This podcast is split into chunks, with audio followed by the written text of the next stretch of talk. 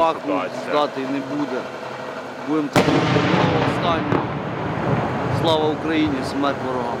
Дякую. Вот она вся насыщенность промзоны. Да, я принял. То есть их там очень много.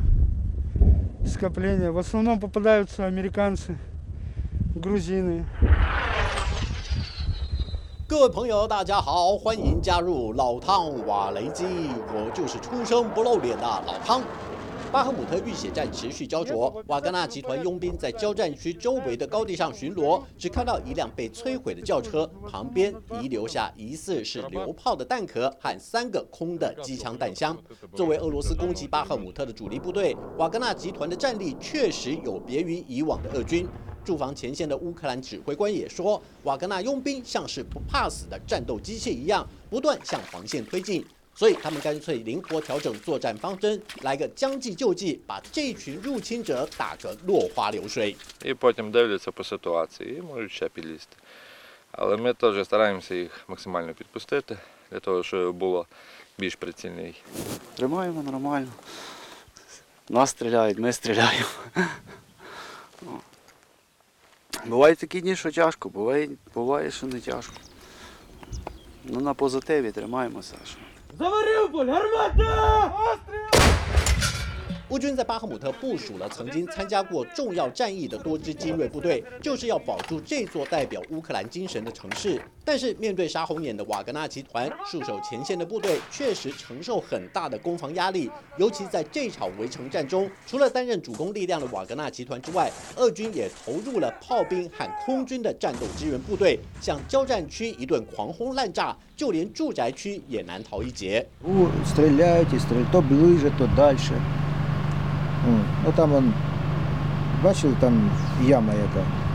Отож прильоти, як почали це підвали чи що вони тут шурувати, так стекла повилітали всі. На Донецком направлении основные усилия в боевых действиях были сосредоточены в районе города Артемовск. Штурмовые отряды «Вагнер» продолжали бои по овладению кварталами в центральной части Артемовска и вытеснению противника к западным окраинам населенного пункта. На флангах действия штурмовых отрядов поддерживают подразделения воздушно-десантных войск. вертольоти, самольоти, міномети і все працює по нас. Я надіюсь, що це воно закінчиться колись, і ми підемо в наступ, але поки що е, дійсно тяжко. Попадание. 乌克兰狙击手也坦诚，目前在巴赫姆特的战况确实陷入不利，但是为了贯彻寸土不失的命令，他也会利用时间和战友训练射击，继续提升狙击手的本职学能。毕竟他们的对手是一支手段凶残、见钱眼开的佣兵组织。根据美国及欧洲专门研究提供私人军事服务的调查资料指出，瓦格纳集团的前身可以追溯到2013年在叙利亚执行战斗任务的佣兵组织斯拉夫军团谈起。这支佣兵部队被击溃后，由一位退役的俄国特战中校尤特金重新组织，并且在隔年的克里米亚战争中与俄军联手。据称，就在当时，普里格金已经正式成为瓦格纳的实职领导人。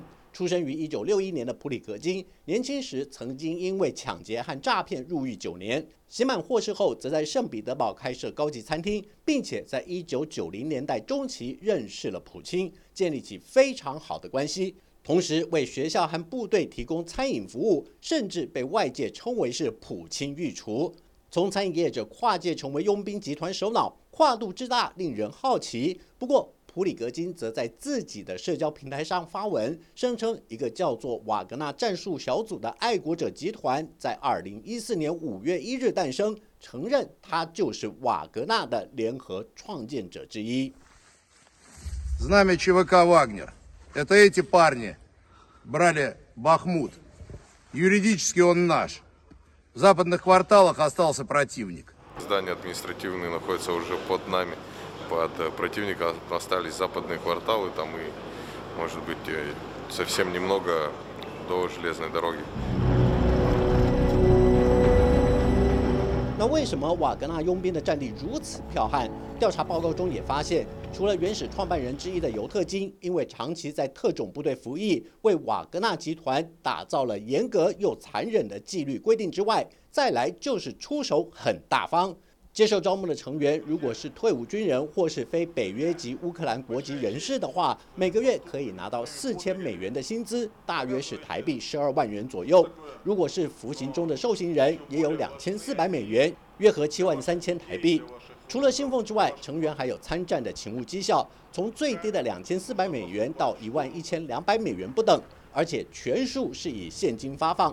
但是对受刑人来说最大的诱因并不是高薪而是自由。根据瓦格纳集团的规定如果受刑人在参战期间能够存活六个月的话就会获得赦免。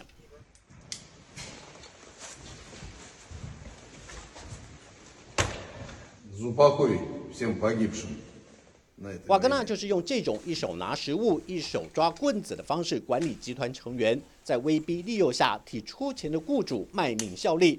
但是在被称为“绞肉战场”的巴赫姆特围城战中，瓦格纳集团为了夺下这座城市，也付出了高昂的代价。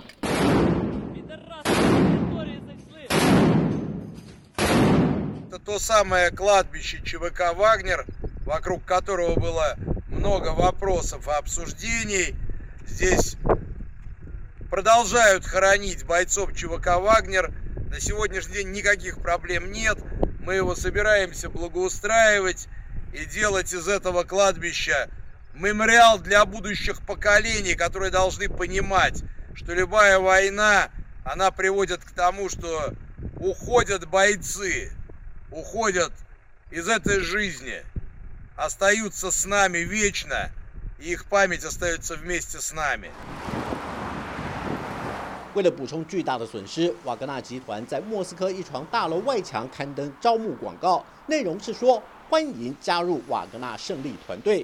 广告有没有用？看看集团总部大楼的情况就知道。柜台前排了好多人，其中还有一个拄着拐杖的男子。欧美专家分析，打着爱国主义口号的瓦格纳集团的确吸引许多立场相似的支持者。即便俄国宪法规定国内不允许经营私人的军事服务企业，但是瓦格纳可以公然在俄罗斯招募成员，显见集团背后与政府高层有着异常紧密的关联，进而提供俄国另一种武装力量作为军事援助或是入侵他国的选择。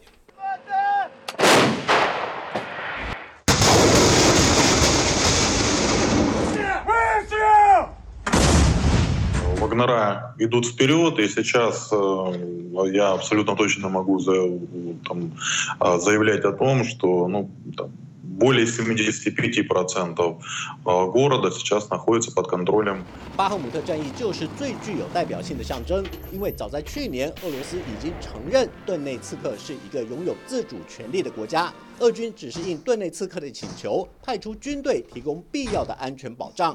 因此，巴赫姆特作为顿内刺客的一座城市，内部的冲突自然要交给顿内刺客和乌克兰自行解决。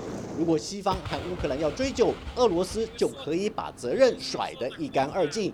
毕竟交战的三方是乌克兰、顿内茨克和瓦格纳，根本和俄罗斯无关。